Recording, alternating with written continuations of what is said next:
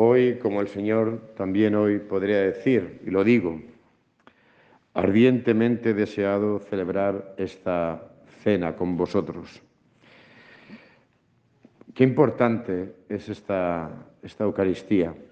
Después de que el año pasado cada uno estuvierais en vuestras casas viendo y celebrando el Jueves Santo, en, viendo la celebración en televisión, me acuerdo que hoy, tal día como hoy, estaba ahí sentado y me puse a llorar porque estaba solo.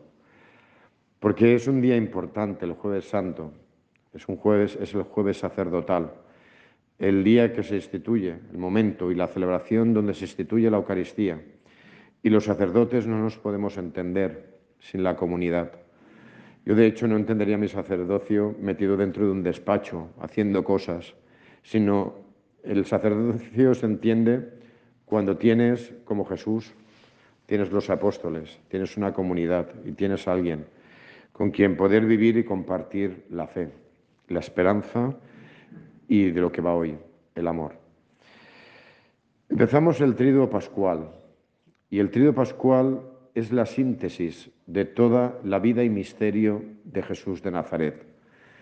Es como un perfume, es una esencia, porque nos viene a reflejar muy bien en tres días quién es Jesús. ¿Por qué el Verbo se ha encarnado y ha acampado en medio de nosotros? Y lo entendemos eh, en estos tres días. Y empezamos por el jueves santo, que tiene un significado teológico muy profundo y que lo vemos un poco reflejado en la primera lectura que hemos proclamado hoy. Jesús se reúne, no en una cena cualquiera, no está de picnic ni está en cualquier sitio. Está celebrando algo muy concreto, que es la cena de Pascua, que tiene su significado en lo que hemos escuchado en la primera lectura del libro del Éxodo. Es la cena donde el pueblo de Israel celebra eh, esa, liberación de, de Israel por parte de Egipto y es la liberación de Dios y esa cena representa ese momento en que el pueblo de Israel, corriendo, tuvo que preparar una cena porque iban a salir. Con un cordero, esto ya empieza a sonarnos mañana, con un cordero perfecto, blanco, al que se degolla, y con esa sangre se pintan las jambas, y esa sangre es signo de que pertenecen al pueblo de Dios es la sangre salvadora. ¿Os va sonando la cosa? Por lo tanto, es una cena especial, donde Jesús da un significado más rico a la cena, porque se, se celebra en la Pascua la liberación por medio de la institución de la Eucaristía, se está eh, celebrando la auténtica y verdadera liberación, que no es quitarte el yugo de nadie, sino liberar tu alma.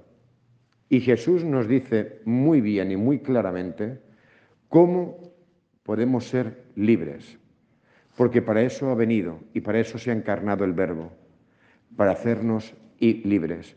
Por eso en la liturgia aparece ese título de Cristo el libertador, porque nos hace libres. ¿Y cómo nos hace libres? Pues Él nos, por medio de, la institución de la Eucaristía, nos lo dice. Coge un pan y dice, este es mi cuerpo que se entrega por vosotros. Coge el vino, esta es mi sangre que se derrama por vosotros para el perdón de muchos. Eso es la liberación.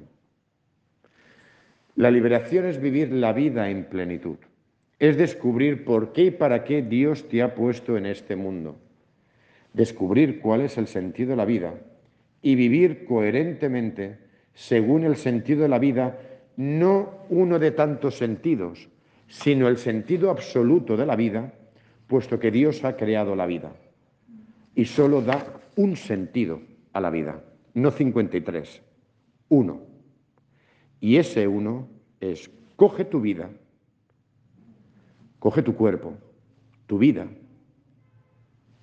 pártela y compártela con los demás. Y el significado de derramar la sangre. La sangre es lo que nos redime, la sangre es lo que nos perdona. Acepta al otro tal como es. Perdona. Acepta las limitaciones y la fragilidad del otro. Y libérate del rencor, libérate del odio. Perdona y serás libre. No perdones y serás un, esclavo, donde poco a poco tu corazón se irá pudriendo e irás pudriendo el corazón de los que hay alrededor. Porque no lo olvidemos, el que no perdona pudre a los demás. Porque el rencor no es solo hacia esa persona, sino que eso se traduce en una forma de estar y en una forma de vivir con los demás porque el rencor produce amargura y una amargura que se la transmites a los demás. De lo mismo que tú te quejas del otro que te ha hecho daño, tú haces daño a los demás sin que te des cuenta porque no perdonas. Eres un esclavo y aún encima esclavizas a los demás con tu actitud. Nos habla de liberación la Eucaristía. Pero Jesús no es solo el hombre de las palabras, Jesús es el hombre de los hechos, porque toda su vida, toda su fue palabra y palabra activa, una palabra en movimiento. El lavatorio de pies no es más que el resumen de toda su vida.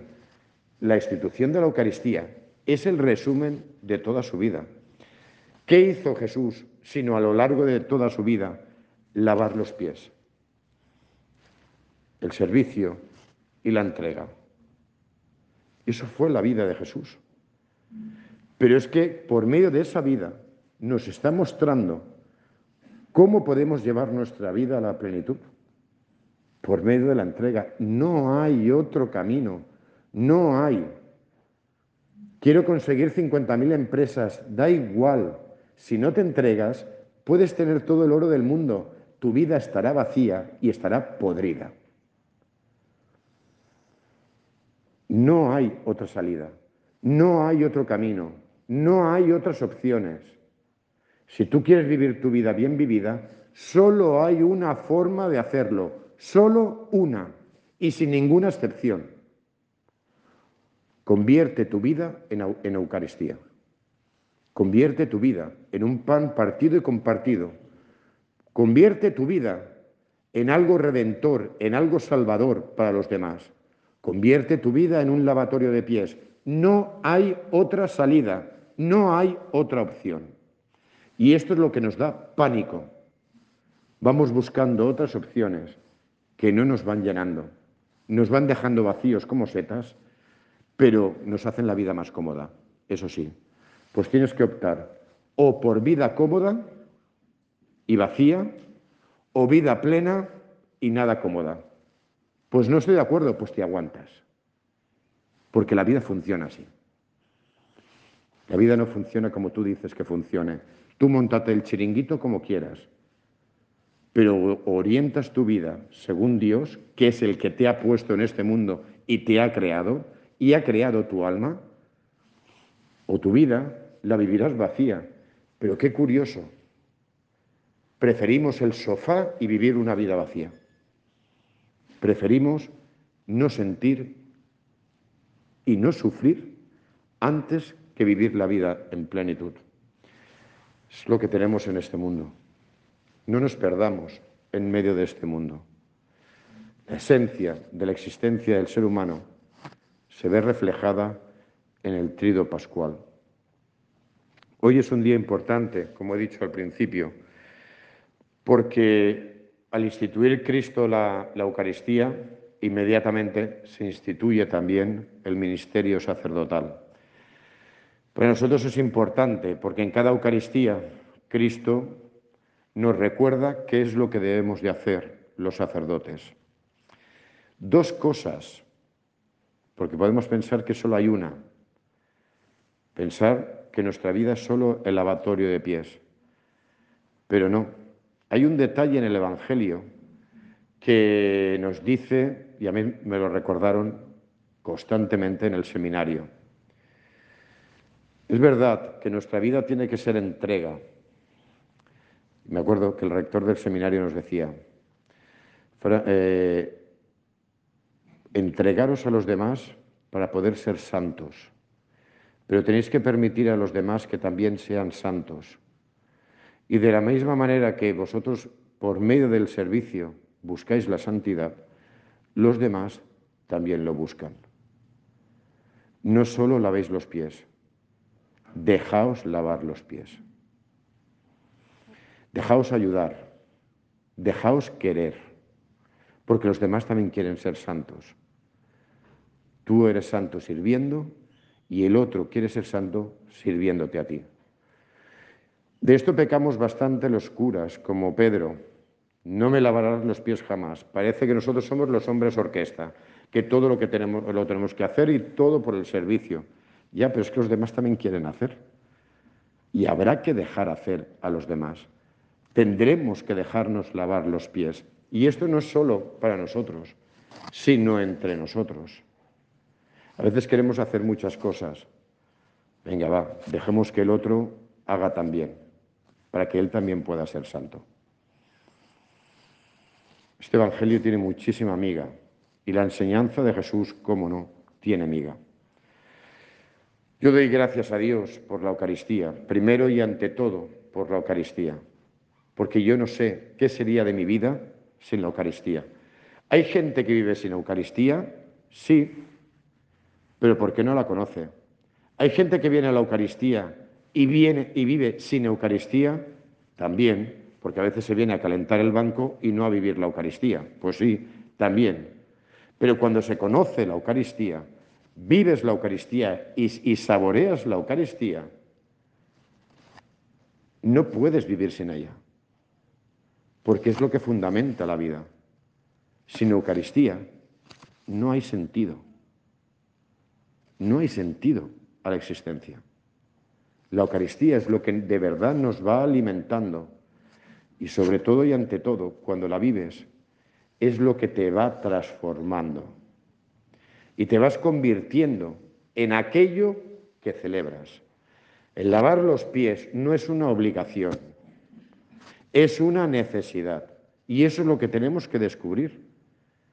Que no viene Dios a obligarnos a hacer nada, sino que uno descubre que lo que nos dice Dios efectivamente es la verdad y esa verdad se vive y se experimenta.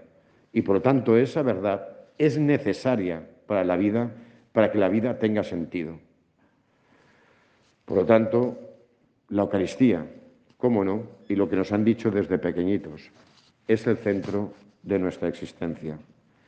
Demos gracias a Dios porque es bueno porque es eterna su misericordia, porque nos ama tanto, que nos lo desvela todo, nos lo enseña todo y nos lo da todo para que desde nuestra libertad optemos por ser verdaderamente libres y optemos por llevar nuestra vida a la plenitud y vivirla bien vivida.